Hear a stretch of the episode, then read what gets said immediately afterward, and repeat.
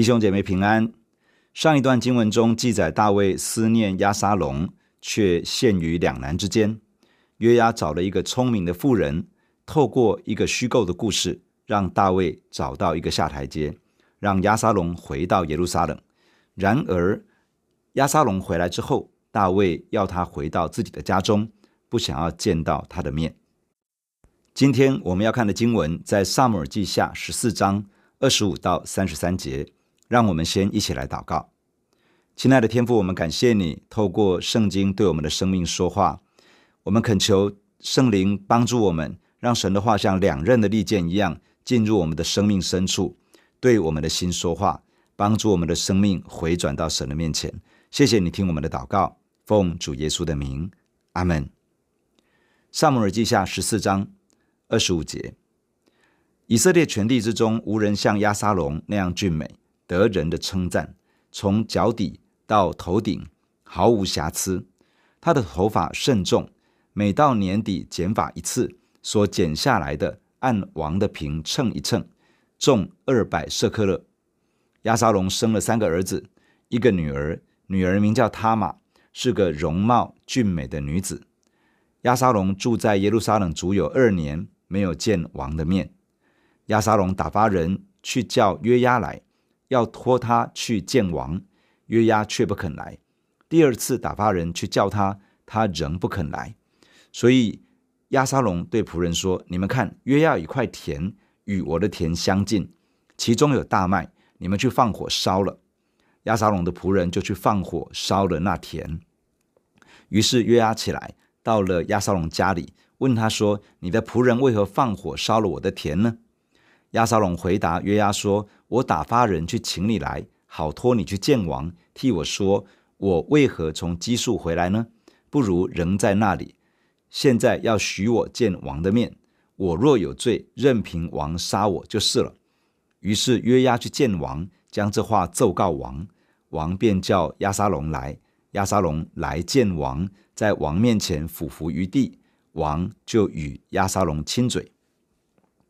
今天的经文先对押沙龙的外在条件做了一番的描述。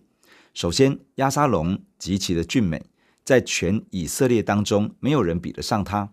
他俊美的程度，圣经形容说是从脚底到头顶毫无瑕疵。其次，押沙龙有有一头很美的头发，而且头发的数量极多。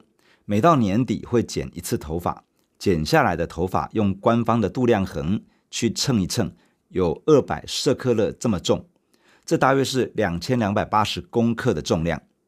这样的头发肯定使他成为一个众所瞩目的王子。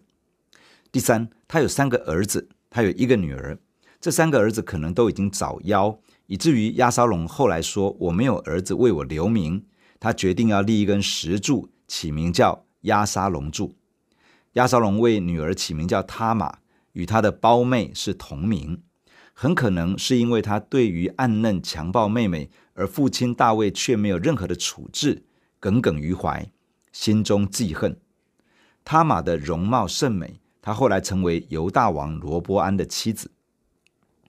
描述完这些押沙龙的外在条件之后，接着说到他回到耶路撒冷之后。有整整两年的时间没有见到大卫王的面，原因是因为大卫曾经明确的表达不想要见到亚沙龙的面。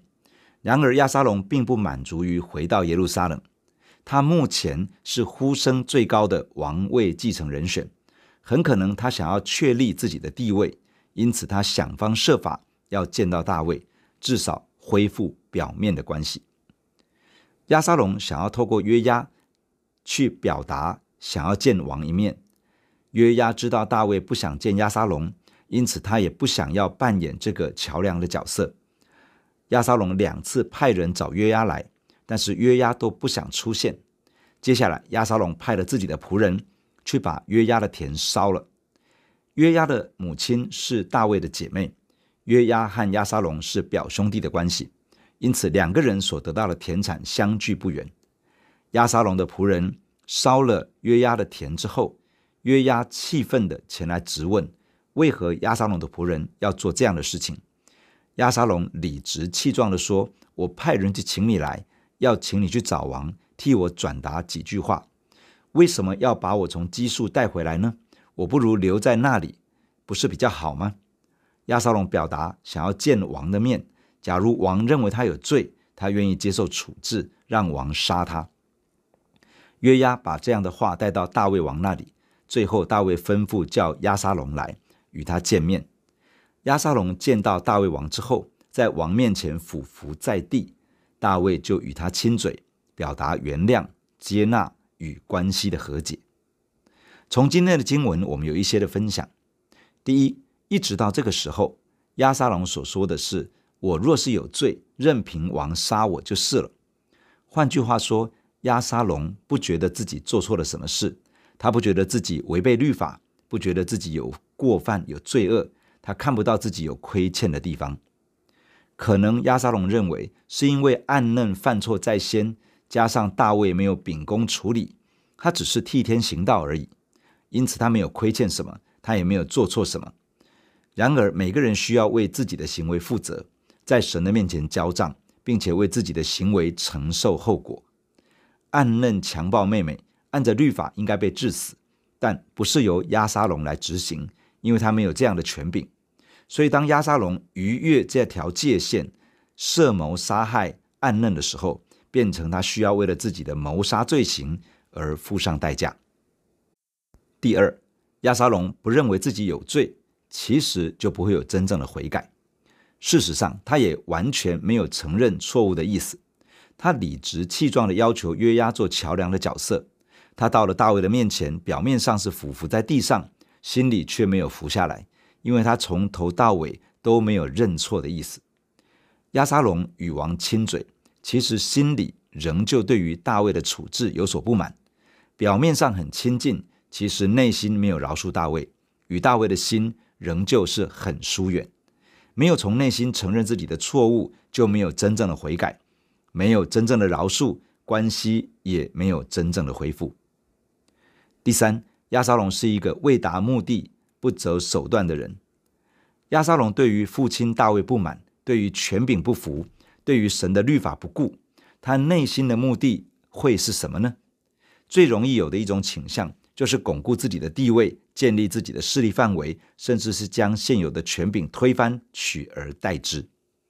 亚沙龙此时应该是王储候选人当中呼声最高的那一个，他必须先取得大卫的接纳，恢复与父亲的互动，并且出现在王的周围，甚至是参与国政的讨论。这样才有机会可以朝着王位前进。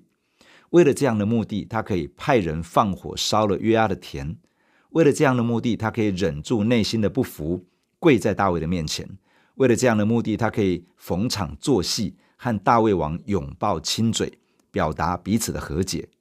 其实，在内心里面推动着亚沙龙的是骄傲，是权位，是报复，是仇恨，属肉体败坏的生命。推着亚沙龙朝向自己的野心前进，然而体贴肉体的就是死，就是与神隔绝。一个与神隔绝的人，他的生命注定是一步步走向败亡。第四，暗嫩强暴妹妹，大卫没有处理；押沙龙谋杀哥哥，潜逃在外，大卫没有积极的去执行神的公义，将蓄意谋杀的押沙龙绳之以法。大卫容许押沙龙回到耶路撒冷之后，没有针对他的罪行有任何的惩治，也没有与他互动去恢复关系，进而争取到一些机会来影响他可以认罪悔改。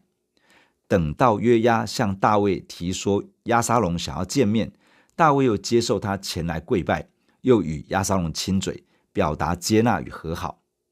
其实，在每一个环节上，大卫都妥协了。他没有维护真理，反而是牺牲真理；他没有守住神的公义圣洁，反而是放纵自己的孩子偏行己路。真正属神的和好，不是人与人之间的妥协，也不是看谁的情面而放水。真正属神的和好，必须是人要先与神和好，才能够真的与人和睦。要与神和好，就必须先在神的面前认罪悔改。牺牲真理的妥协，无法真正的修补彼此之间已经出现的裂痕，也难以建立真正的合一关系，充其量只是表面的、短暂的和平共存，对人的生命没有益处，对神的国度也没有真正的帮助。第五，大卫身为父亲，没有按着真理的原则去处理儿女之间的冲突，结果使亚沙龙累积心中的愤怒和仇恨，进而促成他的自以为义、死不认错，最后叛逆的心。在亚沙龙的里面形成，把大卫推向了危险，把国家推向混乱，也把亚沙龙自己推向死亡。可能大卫自己上梁不正，也不敢在儿女的中间太坚持属神的原则。做父母的需要把神的话语、神的真理高举起来。父母身体力行圣经的真理，就能够成为儿女的好榜样。即便父母曾经犯错跌倒。只要真诚的悔改，重新认真遵行神的话语，仍旧可以用自己生命的故事作为儿女的见解，帮助儿女避免错误，可以走上属神的道路。但是做父母的，若是把神的话语放在一旁，没有坚持真理，反而向肉体、向现实、向人性妥协，就很难成为儿女的榜样，影响他们走属神的道路。求主帮助做父母的，自己遵行神的话语。也用神的话语建造儿女的生命，引导他们人生的道路。加拉太书六章七到九节这样说：不要自欺，神是轻慢不得的。人种的是什么，收的也是什么。顺着情欲撒种的，必从情欲收败坏；顺着圣灵撒种的，必从圣灵收永生。我们行善不可丧志，若不灰心，到的时候就要收成。当人体贴肉体的私欲，而没有被圣灵节制掌管的时候，总有一天会尝到败坏的果实。然而，若是坚持真理不妥协，也许会面对很多艰难与挑战，但终有一天会看到神的祝福彰显出来。求主帮助我们，从小事上面学习坚持神的话语，坚持真理的原则，好让我们在面对更大的抉择时，可以有力量继续走在神喜悦的道路上。